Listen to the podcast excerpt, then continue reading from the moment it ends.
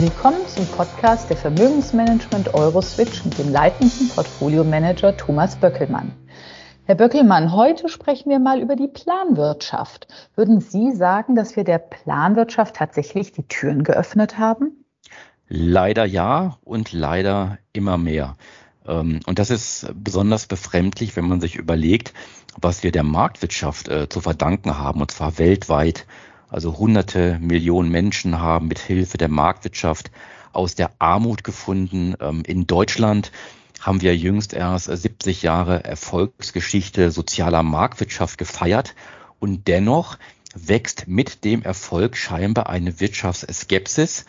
Ähm, und diese wird irgendwie auch durch äh, einmal Finanzkrise 2008, aber auch jüngste Themen wie Klimawandel und Pandemie bestärkt. Und das ist eine sehr, sehr beängstigende Situation, weil damit immer mehr innovationsfeindliche planwirtschaftliche Überlegungen in den Weg in die Politik finden. Scheinbar wird hier äh, Regulierung und Bürokratie mit, mit Problemlösung verwechselt.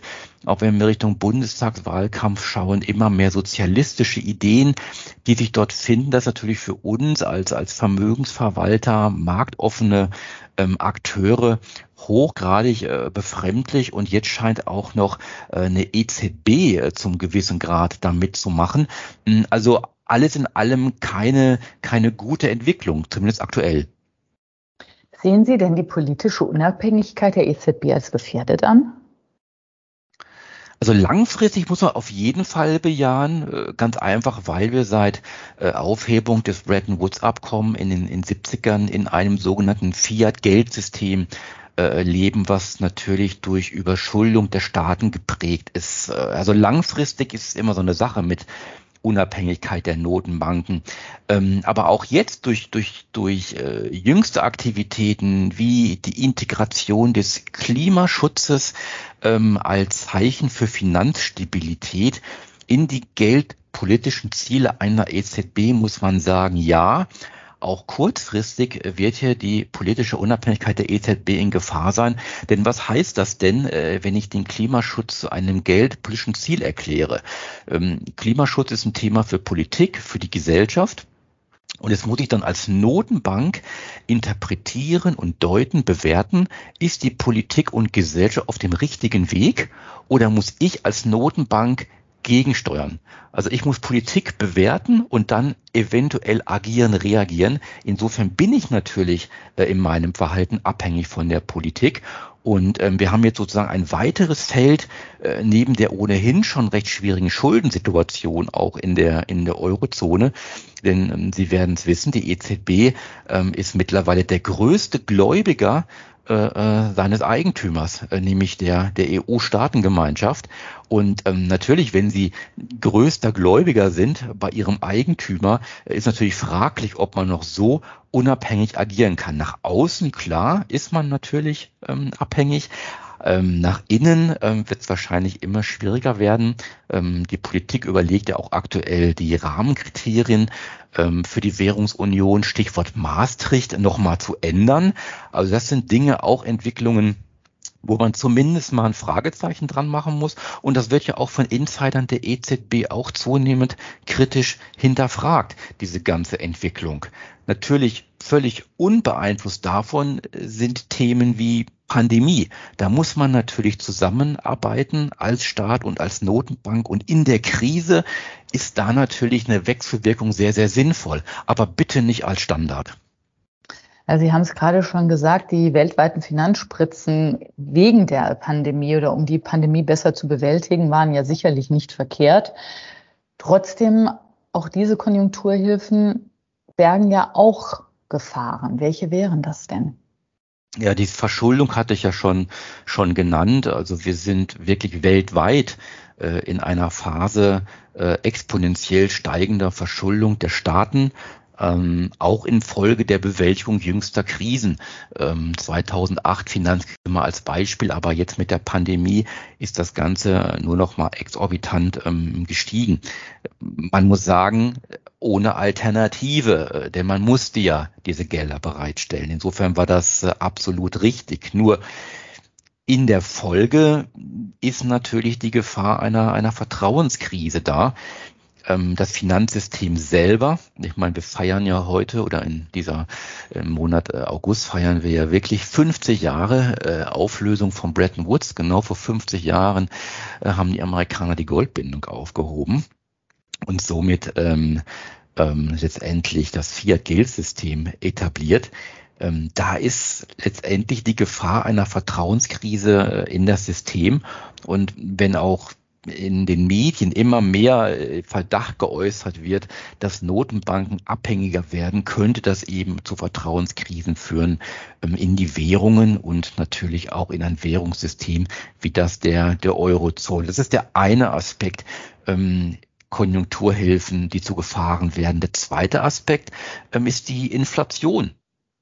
Wir sehen ja momentan eine stark steigende Inflation ähm, die mag der Tatsache geschuldet sein, dass wir nach einem extrem heftigen Einbruch pandemiebedingt nun eine wahnsinnig rasante Beschleunigung äh, in der Wirtschaftserholung sehen.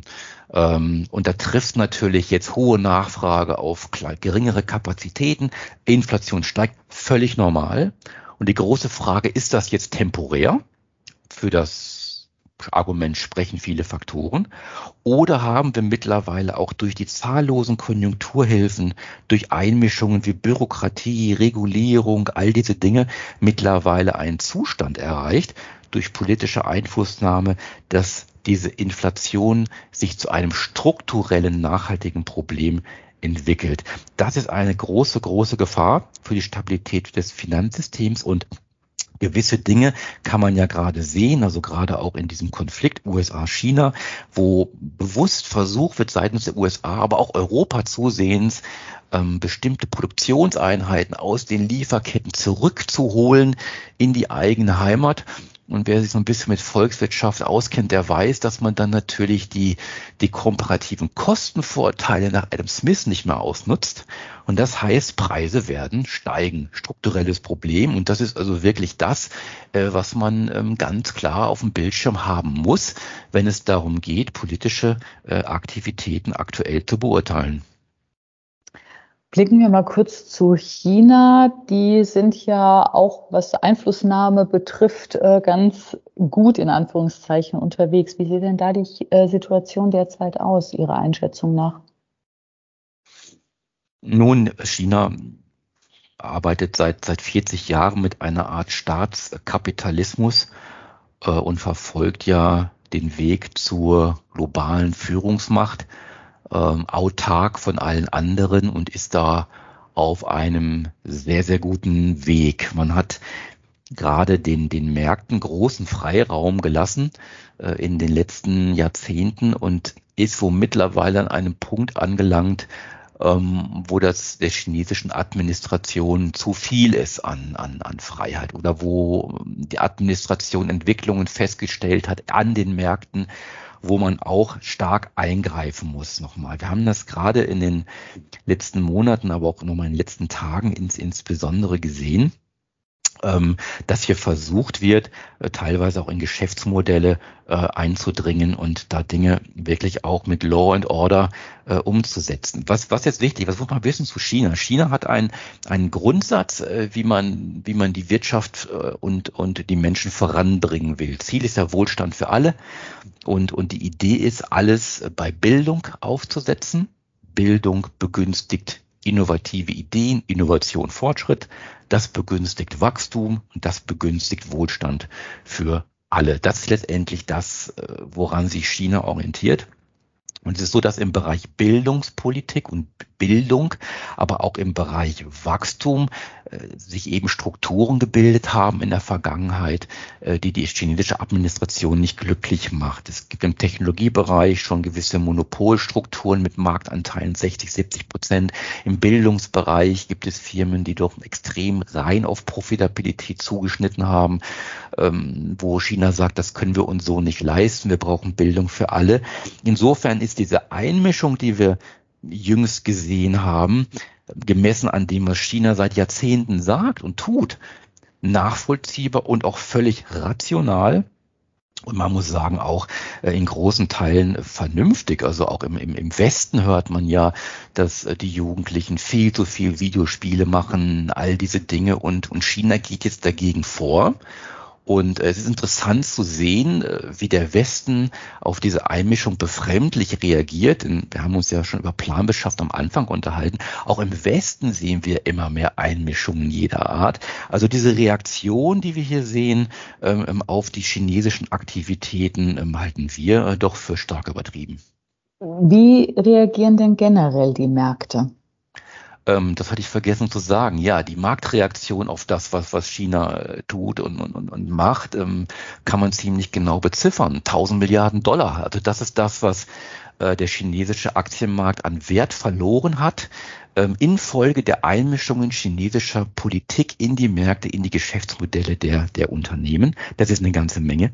Äh, wenn man weiß, dass eben China mittlerweile der zweitwichtigste Markt äh, der Welt ist, Aktienmarkt, Tendenz weiter steigend. Und ähm, ist aber so, dass nicht nur China allein mit seinen Investoren ähm, ähm, hier sehr vorsichtig geworden ist. Auch gerade der Westen, ich hatte es gesagt, reagiert relativ allergisch auf das, was passiert.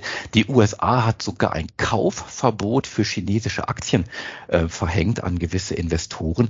Das nimmt jetzt hier Züge an, äh, die doch zum gewissen Grade irrational sind. Also wir sagen, die Marktreaktion ist extrem, aber sie ist äh, eben eben übertrieben, weil das, was China macht, eigentlich völlig rational ist. Und wenn wir das mal versuchen zusammenzubringen, ähm, was eigentlich jetzt seit letzten Monaten oder seit Jahresbeginn passiert ist, wir sehen eine gewisse Anomalie.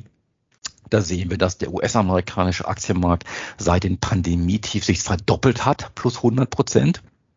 Und wir sehen, dass der chinesische Markt äh, seit den Höchstständen nach seiner Erholung 20 Prozent verloren hat. Also der ist faktisch im Bärenmarkt. Und man muss sich die Frage stellen, wie kann das sein, dass die beiden größten Volkswirtschaften der Welt, die auch eine sehr, sehr starke Verkettung aufweisen, das wird meist von beiden abgelehnt, ist aber so, wenn man sich die Lieferketten anschaut und wenn man sich die Absatzmärkte anschaut, die brauchen sich gegenseitig. Wie kann das sein, dass der eine Markt so gefeiert wird und der andere Markt so verprügelt wird? Das ist eine gewisse Anomalie. Anomalien lösen sich auf ähm, über kurz oder lang. Das heißt, der chinesische Aktienmarkt wird steigen oder der amerikanische wird runterkommen, wie auch immer. Aber das hängt natürlich auch von vielen, vielen anderen Dingen ab. Und ähm, da sind auch die nächsten Monate äh, sicherlich richtungsweisend, wie es weitergehen kann. Neben Corona, neben Inflation und neben Zinssätzen wird darauf ankommen, wie bewerten die Märkte die politischen Eingriffe überall in der Welt? Sind diese politischen Eingriffe vertrauensstiftend oder sind sie eher vertrauensbelastend? Und insofern äh, äh, rechnen wir mit einem nachrichtenreichen Herbst, mit einem spannenden Herbst und ähm, ja, und der Markt steht da sicherlich vor Herausforderungen. Herr Böckelmann, vielen Dank für das Gespräch. Wir hören uns im Oktober wieder mit neuen spannenden Entwicklungen. Ich danke Ihnen fürs Gespräch.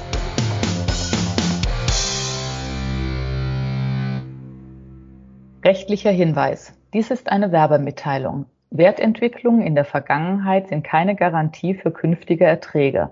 Der Podcast dient ausschließlich der unverbindlichen werblichen Information und stellt weder ein Angebot noch eine Beratung, Empfehlung oder Aufforderung zum Kauf oder Verkauf eines Wertpapiers, eines Finanzinstruments oder einer Finanzanlage dar. Der Podcast kann eine Anleger- und anlagegerechte Beratung durch einen Anlageberater vor dem Abschluss eines Wertpapiergeschäfts nicht ersetzen. Die enthaltenen Informationen stellen keinen Prospekt dar und sind nicht als Entscheidungsgrundlage für die Beurteilung einer hierin beschriebenen Anlagemöglichkeit gedacht. Den Chancen eines Finanzinstruments stehen stets auch die entsprechenden Risiken, wie zum Beispiel Kursschwankungen oder Ausfallrisiken gegenüber. Wertpapiere können im Wert steigen oder fallen. Potenziellen Anlegern wird daher empfohlen, sich vor einer Anlageentscheidung eingehend über die Wertpapiere und die damit verbundenen Risiken zu informieren. Das Urheber- bzw. Leistungsschutzrecht bleibt bei der Vermögensmanagement Euroswitch GmbH. Die Veränderung und Bearbeitung außerhalb der Grenzen des Urheberrechts in anderen elektronischen oder gedruckten Publikationen ist ohne ausdrückliche Zustimmung des Autors nicht gestattet. Verkaufsunterlagen und weitere Informationen zu in Bezug genommenen Wertpapieren können Sie in deutscher Sprache unter www.euroswitch.de abrufen. Alle Rechte vorbehalten.